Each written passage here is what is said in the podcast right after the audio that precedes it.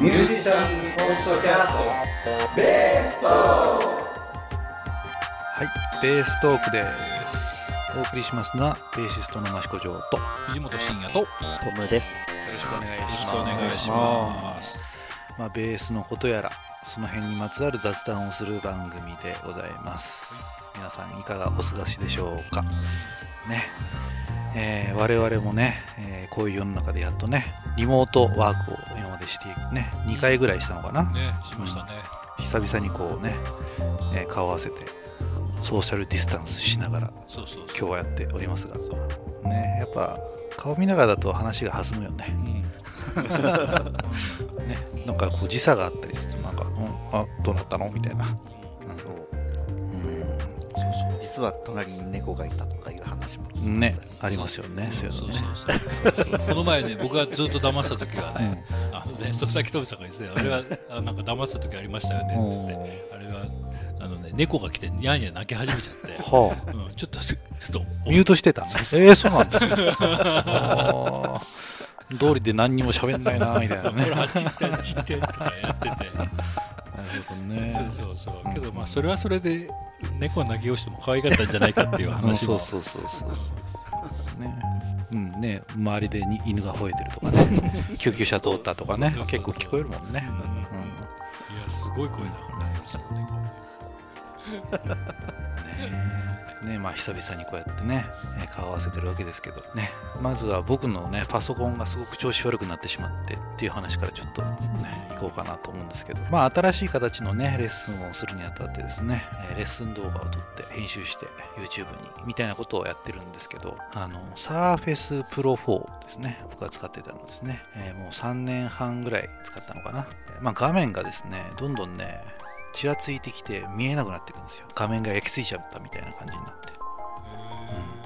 でまあ古いんでねあんまりこう動画の編集とか今までやったことなかったから多分中で温まっちゃって大変なことになってるのかなと思ってね。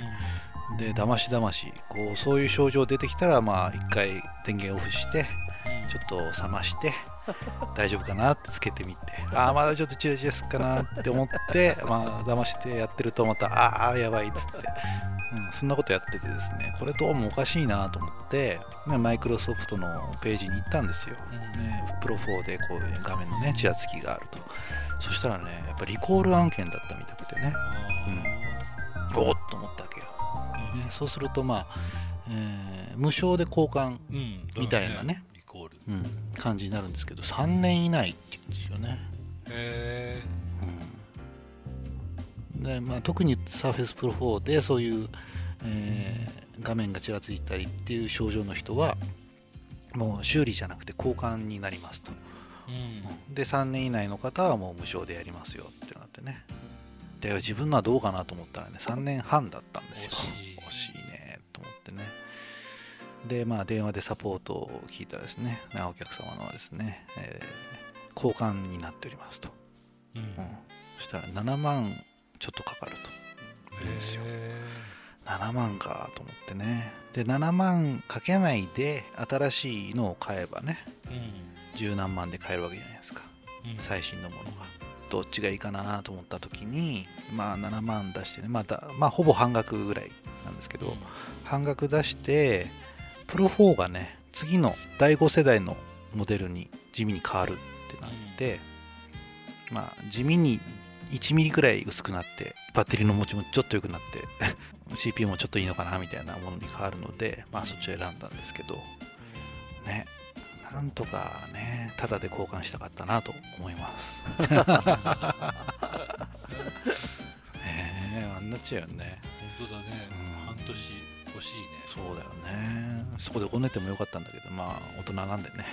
そうですか。っていうことでね。まあ国からお金ももらえることだしね、うん、なんとかなるかなと思って。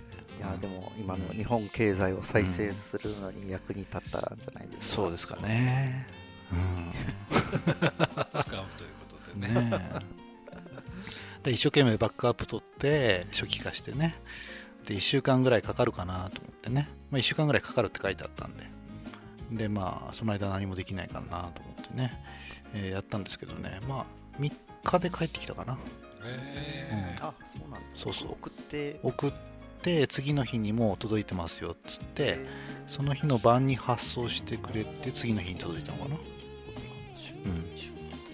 今日出して明後日届いたみたいな感じですね、うんかなり早かったです、ね。物自体は全部新しくそうそうそう。なったってことですよね。うん。再生品って呼ばれてるものでね、うん、第5世代の無印アイん？無印のサーフェス。サーフェスってやつね。詳しくないからよく。今はね プロ6プロ7プロ10ってまで出てますね、ははい、なのでだいぶ古いんですけど。え。え その何？ジョーさんの動画はもう上がってるの？上がってるけど結局それはもう申し込みもらってあの体験レッスン受けますって人用なのであ非公開なんでね。限限定公開みたいなそうそうそうあなるほどね、うん。じゃあそれこのあれだ。どっか探してあるっていうわけじゃないよね、まあ、でもまあ紹介動画みたいなの作ってね広めないとなとは思ってるんですけど。なるほどね、はい。うんでもあれですよね。ジョー先生のやつは、うん。あのいわゆるその自分も自分もというか他の人もうん。このレッスン動画的なものいっぱいやってる方いらっしゃいますけれど必ずしも、えーこう決まったプログラムっていうわけではなくて、うん習いたいよっていう人の要望に合わせてそうですね。2いろいろ本立てって感じです組みね立てていただける、一応その初心者の人っていうくくりで言って、まあ、これからね楽器始めますっていう人は、まあ、一応10回ぐらい目安で1曲弾けるようになりましょうっていうのをまず作ってます、まあ、初心者入門者用っていうことでね。でそれはエレキもコントラバスもね、えー両方ともまあ10回目安でここまでいこうかっていうのをまずみんなにやってもらうっていうのをやってもらってでそれ以外の人っていうのはもうスポット的にね、えーこれをやりたいですって人はお題もらってその人用に動画作ってっていうやり方をしようかなっていうことですね、まあなかなかきめ細やかうんうんなかなかね。まあでもね、まあ、いろんなメリットがお互いあるかなと思うので、うん。やっぱりまあレッスン30分するときにですね、えー30分の中でやっぱやり取りしてねこっちで弾いてみせて相手に理解してもらってっていう時間が一番きっと時間を食うんですよね、うん、それをまあすっ飛ばして自分の好きな時間に動画見てね研究できるので、うん、すごくそれは30分で対面するよりかはそこはメリットあるかなっていうところですね、これも繰り返しでそうですね。再生できますもんね。うんでまあ30分のレッスンの中でこっちが教えたことを向こうが飲み込んであの弾けるようになるまでって30分の中じゃ無理じゃないですか、うん。じゃあ来週またそれを確認しましょうねっていうのに1週間空いちゃうんですけどその間にやっぱり何もアドバイスできないんですよね、うん。でもこの動画のやり取りでやってできるとまあ動画を撮ってね本人で送ってもらえばこここうした方がいいんじゃないってアドバイスができるようになってるので、まあ、それが結構細かく見れるよねっていうメリットはすごくあるかなと思いますね。ぜひ、えー体験レッスン500円で、えー実質無料で やってますので、えーよかったらお願いいたしますうん。という感じですね。はい。はい。これからはそうやってなんかちょっと他のテレビかなんかでも見ましたけど、うん。このこれからの時代は離れていても一緒みたいな時代になるんだみたいな話を、ね、ちょっとなんかね、今回のはもうかなり世界変わるんじゃないかって感じですよね。もう世界的にこんなんですもんね。うん、だからもうマニュアルの車を運転するぐらいの価値観になってくるんじゃないですか。本当本当。ね。うん、だってないじゃないですか、マニュアルの車なんてね。トラック乗るか。なんかでもね地味にね最近あれあれみたいですよトトヨタだかだか、うん。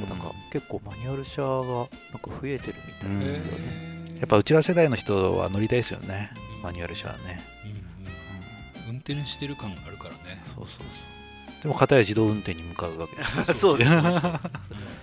だ共存できないのかなと思うんだけどやっぱ自動運転化するんだったら全員自動運転化しないとみたいな話もあるんですよね。ああ危ないから。そうそう。レーンを分けたりしなきゃいけないとか、うん。そうするとなんかねレーンを分けるとやっぱね効率悪いから全員そうしなきゃいけないよねっていう。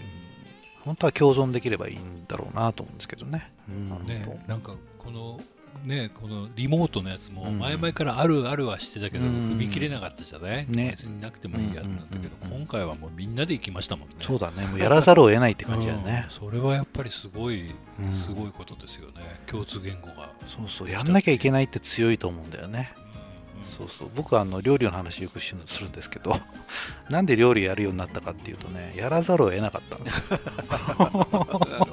あのねあのまあ普段からね台所で手伝いなさいっつってね、え今日は包丁使ってこれ切りましょうとかねえフライパンに入れて炒めましょうとかね部分部分手伝ってたわけですよ。でそしたらある時いないんですよね帰るとね で夕ご飯これ作って食べなさいと。急にミッションが来るわけですよ。でそれ作れないとご飯食べれないんでっていうところで、まあ、やったことあるしなってことでやったっていうのが始まりかなっていうね、うん。まあ、あとは好き嫌いの話でもねあの、まあ、好き嫌いは自分はねなくて育ったんですけど好き嫌いを言わせないというかね腹減ればうまいだろっていう戦法ですね、うん、もう一回出すっていうねなんか好き嫌い言ったらあじゃあ食べなくていいって言ってね。でお腹すいたってなじゃあそれ食えっつって。食っちゃうみたいなね。そういう感じでしたね。なんかね食わざるを得ないみたいなね。まあこれはすごくなんかもう強い考えだと思うんですけどね。もうこうしないともう死んじゃうっていう 考え方ですよね。今みたいにっていうか、まあ、あまり甘やかしちゃうと逆にね食べれないのを無理やり食べなくてもいいよっていう感じになっちゃうとそのままになっちゃうんですけど、ね、まあ毒じゃないんだしね。食べれた方が僕は幸せだと思うので。まあいろんな意見があると思いますが、まあ、僕はそういうふうに育ってきたなととベースのレッスンにも生かされて。そうなんですかね。まあレッスンでねそれやっちゃうとね。じゃあそれは今日厳しそうですね。厳しいよね。だいぶだいぶあのあんまりそのフレーズ好きじゃないんですけどやんなさいみたいな。あのちょっとふと思い出しちゃったんですけどね。あのかなりもう前のスマイリーさんのライブ見に行ったらね私の私がこう、まあ、ちょっとこう座る場所があったの座ったら後ろの行った女の子がね、あの益子町っていうのは厳しいらしいよとか言ってこう。嘘女の子だ どういうこと？誰ですかそれは。なんかねメメトロノームに合わせてねやらされるらしいよ。とかなんか言ってどういうそれそれ知ってる人？いやあの怖くて顔見られなくて。そうなんだ。すごいね。いやー。いやあのまああのスマイリーさんのね、うん。ライブだったから、ね。の S 村楽器の方の関連の方が結構いっぱいいたみたいで、スクールバンドの時にねねあのうん。益子城そうそう。先生のうん厳しい。超厳しいらしいよ。みたいなね。でもねもうそれを売りにしてますね 逆に、うん、ねあのスクールバンドクラブっていうイベントがあってね。あの持ち回りでバンドごとにレッスンするんですけどもうもうねみんなも知ってる通り僕は厳しい有名なんでねみたいな話をしますね、いやけどやっぱね有名その話題に出るのが大事よね。そうそうそうまずはもうそういう風になってくれれば締めたもんですよ。うん本当本当。厳しくされたい人はぜひ来てくださいってことでね、うんうんうん。厳しくされたくない人はもう事前に言ってくれればもう優しくやりますから。はい。もうでもそのね、うるあのシーンもこのベーストークの過去回で語られてますよねあのね。ああそうね。ね。まあ、あえて厳しくね。あえてですよギャップもえらしいんだもんねギャップもありやっぱりね一生懸命やることでね決勝で負けちゃったって涙する高校球児とかねいるじゃないですか。そういうのって音楽ないですよねみたいな。どこまで本気でやってんだみたいなね。うん。まあ、うん、そういうのが嫌でこっちに来たっていうのもあるんですけどね。こねう完全文学部みたいなね。ああいう世界って羨ましいなと思うんですよね。負けて涙するっていうね。うまいこと弾けなかったって泣いちゃうみたいなねでもなんかガチでやってる人たちいますよねそういう吹奏楽とかなんかすごいじゃないですか、うん。なんか。そうそうでそういうのって結構まあ大事だと思うのでね 泣けるまで。指しているね。そう泣けるまでやりましょうみたいなね。ライブハウスの砂を持って帰るように いいよね。そうそうまあだから厳しさをねどう捉えるかっていうのが問題なんですよ 今笑い話でね厳しいらしいよっつってね 言うのかあの人なんか厳しくて嫌だってなるのか、そうそう。うん。あの、ね。理不尽らしいよとかそういうのはねやばそうだよね。うん、それじゃなかったらいいじゃない。挨拶しないのはどうかと思うとかね。そういうとこ言われてもねあれなんだね、うんまあ間違いというかねまあこっちにした方がいいよというのをねちゃんと言ってあげるといいじゃないですか。例えばね社会の窓が開いてますよっていうのをね 男同士なら言えるよね。じゃあちょちょっとちょあのさつって。ね陰でこっそりねあ開いてるよっつって。それみんなの目でお前開いてんじゃんとかっていうのはさそれはいじめだもんね、うん、ちゃんとそれは言ってあげるのが愛じゃないですか。ね。そういうふうな思いでやっております。よ。その女の子たちが聞いてくれてることを祈ってねそうそうそうそう。もうセクハラするぞっていう一言してないですよ。ねえ。もうおっかなくてできないですよ、そんなことはね。うんねえまあだからまあいろんな意見があると思うんですよ。そのねまあ一部の表面を捉えてねこういう場面に出くわしたってことでねそれはけしからんと思うみたいなね、えーこと言われてしまっても、まあ、真意はね分かんないわけですよ。ね、僕がその例えばねベース会に来てる、えー誰かを捕まえてですねあそこはもうちょっとこういうふうにしたらいいんじゃないかっていうのをね、えー言ってる時にですねあの人厳しいパワハラしているみたいなことをねあのパッと見た人がね、えー、とそういう評価をされるかもしれないんですけど、まあ、それはその人と僕との間でですね、まあ、関係性ができてればねそうです。なんだお前バカだなっていうのもなんか愛じゃないですか。ね、それがなんかねあの人はバカだって言っていた。バカだとは僕も言わ言いませんけど、ね、なんかそういう、うんパワハラに見えないようにはね本当はしますけどね、多分ね多分昔の昔はこれほどなんかこう情報が行ったり来たりしなかったから全然そんなことうん、うんうんうん。わからなかったけどもう今はちょっとしたことがすぐ情報としてそうですね。飛んでっ、ちゃうから、うん。なんかあんまり考えすぎるのもねなんかその疲れちゃいます。それこそだからツイッターでつぶやきっていうのがね、自分の中のつぶやきが世界に発信できるようになっちゃったからちょっとこんな風に思ったってことはもうでかく出ますよね、いやけどやられますよ。やっぱり言われた方は、うん。ね大きく、本当ですよ。ねうんね大きくこうやっぱり心が揺さぶられるというか、一日やっぱブルーになりますよね、うん。うん。ねあの気持ちは嫌ですね。ね。えまあなるべくそういうことに合わないように気をつけて生きていきましょうという感じで。ね まあベース会もね、まあ、いろんなジャムセッションがある中でどういう立ち位置でいこうかっていうのをね。ね考えて考えなければね。いかなきゃいけないんですけど、まあ結局そのまあいろんなジャムセッションがある中でやっぱ住み分けはすると思うんですよ。うんね。でも超初心者向けのセッションなのか上級者の集まりのセッションなのかで、まあ、やっぱり同じようにはできないので、でまあベース会の方はどっちかっていうとその初心者向けの方ですよね。うん、えブルースもできないの？とは言わないわけですよ。けどちゃんとうん。なんかうん。したミュージシャンの方とかもいらっしゃるじゃない、うん。だから、うん。ね超初心者向けですっていうわけでもないですそうねちゃんと上手い人も来てくれるので。そうそうそう、うん。だからやっぱ共存せねばっそうですてよねいう感じはありますよね、まあ上手い人とやると手っ取り早く上手になるじゃないですか自分でね。いやいやもう絶対そうだと思いますよ、でちょっと上手な人と一緒にセッションできる場を提供できればいいなと思ってますそうねね。本当、なんかこううまいまあうまい人っていうかまあ経験のある人は経験の浅い人を助け、ね経験の浅い人は経験の多い人に憧れうんっていうようなうん。会にうんなったら最高ですよね。で僕らはそれをただこう、ね。コーディネート無知で叩いてるんでしょうね。じゃないですね。優しく見守るようにね。その会を作り上げるというか、うん。風になったらいいなとは漠然とは思ってますけどね、それを具体的にどうしたらいいのかちょっとわからないですね。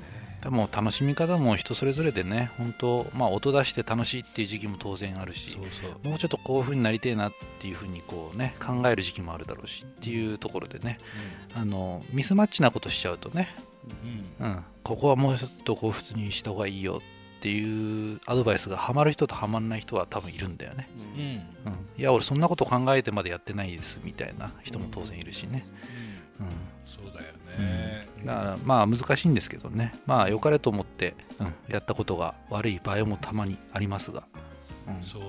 ううん。ん。けどそれは本当にそうだ。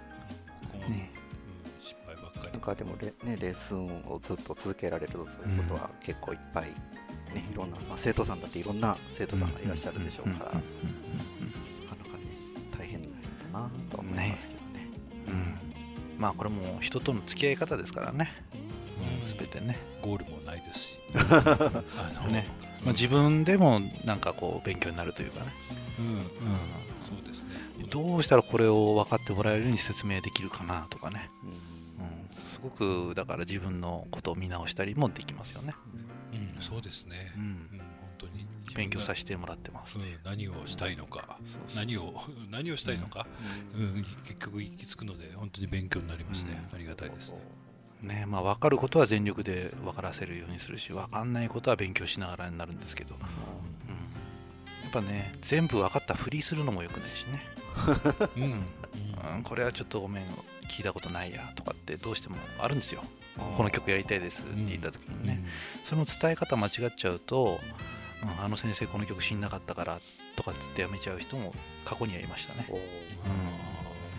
そうなんですよだそれも言い方だと思うんですよね。うん。うん。あ聞いたことあるけど誰だっけなのか。いやー聞いたことないね。って終わっちゃうのか。みたいな。ね。まあ気をつけてはいたんですけどね、まあ、だいぶ昔ですけど、えうん、そうなっちゃうとね自分の好きなアーティストがなんかけなされた感じになって寂しくなっちゃうのかなみたいなね。感じとかいろいろありますよね、うんまあかなり具体的なこと言ってしました今これ聞いててドキッとしてる人がいるんじゃないあ俺のことじゃね聞いてくれてんですけどね。実は過去そういう件でやめたものです。いやいやいや。なんかすいませんでしたトラウマにさせてみたいなね。